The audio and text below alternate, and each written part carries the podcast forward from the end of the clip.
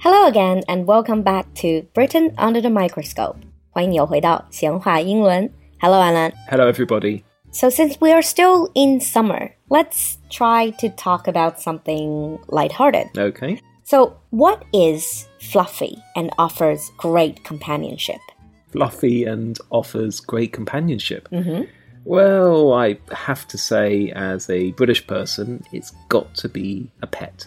Yes. So, let's talk about British people and pets. Mhm. I know this is a subject you will like. Oh, absolutely. Actually, I just got back from London, and I noticed it even more this time that British people really love their pets. Oh, yes. British people really, really do love animals and also pets as well. So, more than half of all British people actually have at least one pet. You grew up with pets, right? Yeah, I grew up with cats. Mm. So here's the question. Somehow I have this idea that British people love cats more than dogs. If I think about Americans, I think of more dogs, but British people strike me as being more into cats. Well, according to the statistics, you're absolutely right. Mm. There are 8.6 million pet cats in the UK, Mm. but there are only 8.3 million pet dogs. And what is your population, roughly?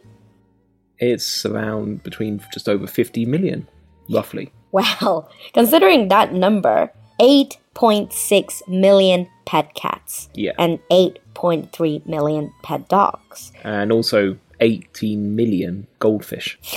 I suppose it's easier to keep a goldfish, they're Yeah. lower maintenance. So in English, we know that it's very common to ask people, are you a cat person or a dog person? So are you more interested in pet dogs or pet cats? So are you a cat person or a dog person? I like dogs. I but I never grew up around dogs. So I would say I'm probably more of a cat person. Mm, I am definitely a cat person. Well, I think everyone would know that by now. Yeah, I have a cat. I have ginger cat actually. so apart from all these cats, dogs, obviously the usual pet, I've noticed that British people also have other less common pet choices, things like hamsters. Yeah, hamsters, guinea pigs, lizards as well. Lizards. Yeah, they're not as See. popular. Okay. And also, it's not just keeping pets, it's the whole attitude to animals as well.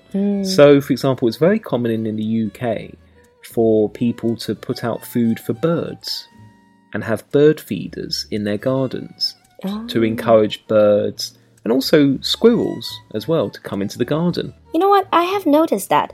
So there are many garden centers in the UK. If you go in, there will always be a section where they sell bird food.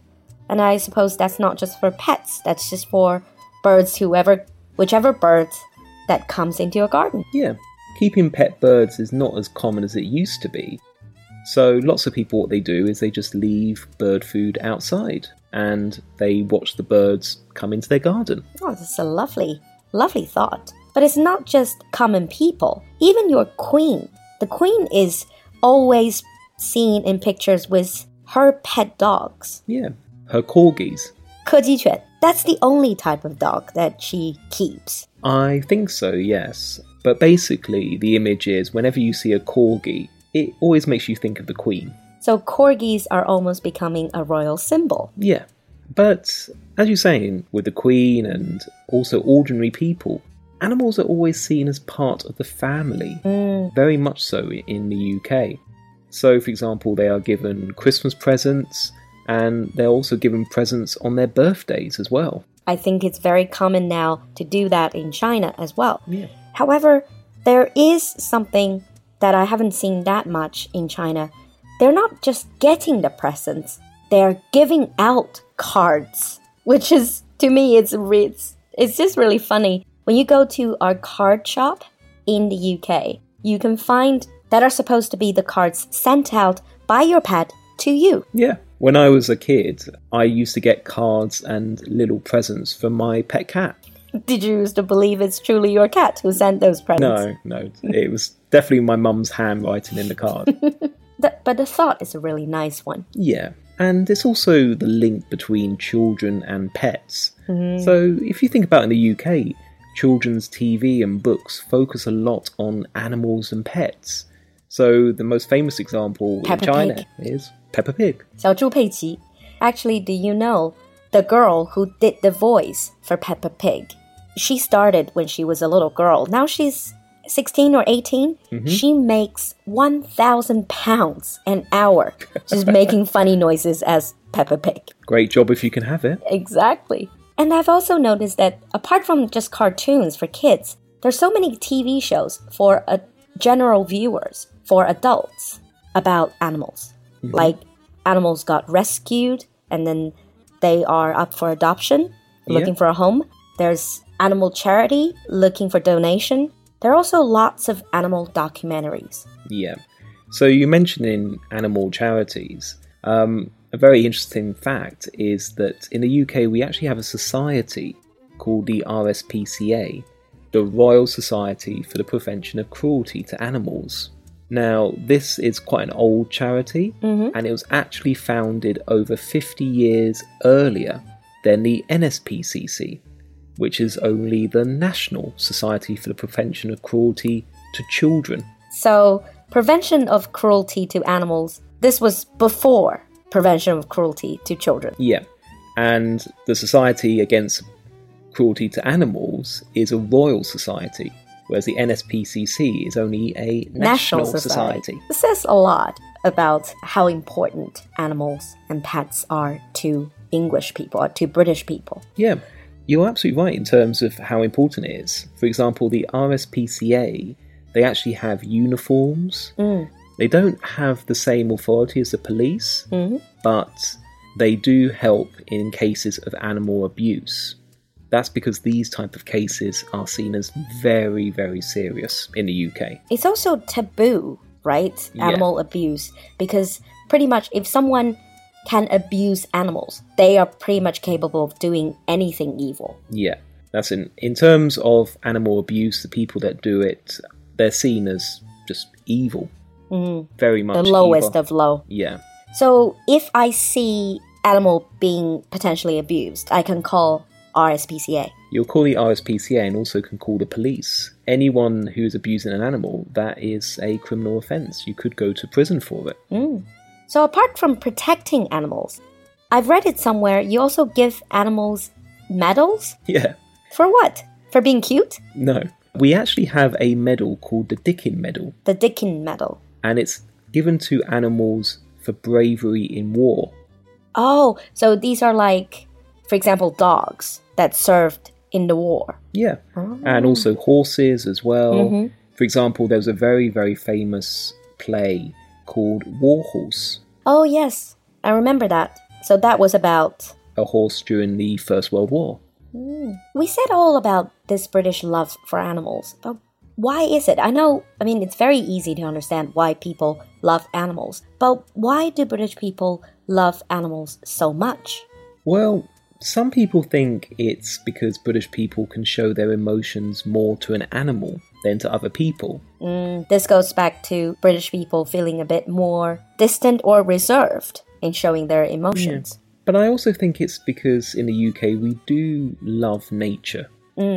You're never far away from nature in the UK. No. So, for example, when I was growing up, it was quite common to see cows or sheep or other farm animals. It's very, very common. You're never that far away from animals. So it's quite natural for children in the UK to grow up with animals, whether it's farm animal or pet animal. Yeah. And also in the towns as well, we have animals like foxes and squirrels. Speaking of foxes, foxes are not really kept as pets No. in the UK. But and I've noticed even though that British people seem to love animals so much, Mm-hmm. there was fox hunting.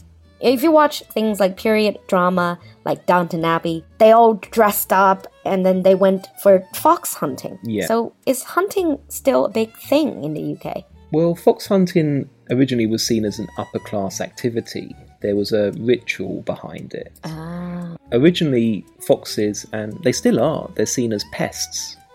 Pests like uh, animals that you don't want or animals that harmful. har- yeah they're harmful so for example where I lived in London, it was very common to see foxes at night, and they would do things like go through the rubbish and make a mess. Oh, so that's what it is. And then they have this horrible sound that they make Yeah. during the night It- sometimes. It, sounds like a crying baby. It's a really horrible sound. But nowadays, they don't have fox hunting because it was banned in 2005. Mm.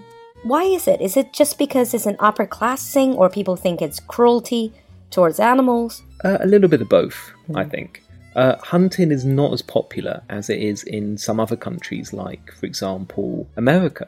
Hunting is seen as quite cruel and it's not as socially acceptable as in the past. So, in today's episode, we've learned about the British attitude towards animals and pets. hmm And I'm sure a lot of our listeners are pet owners, or you grew up with animals, you're, or you're animal lovers. Leave us a comment in the comment section. Share with us about your love of animals or your pet stories. And also, a final question Is there any difference between attitudes to pets in China and how we described in the UK? Let us know. We'll see you next time. Bye. Bye.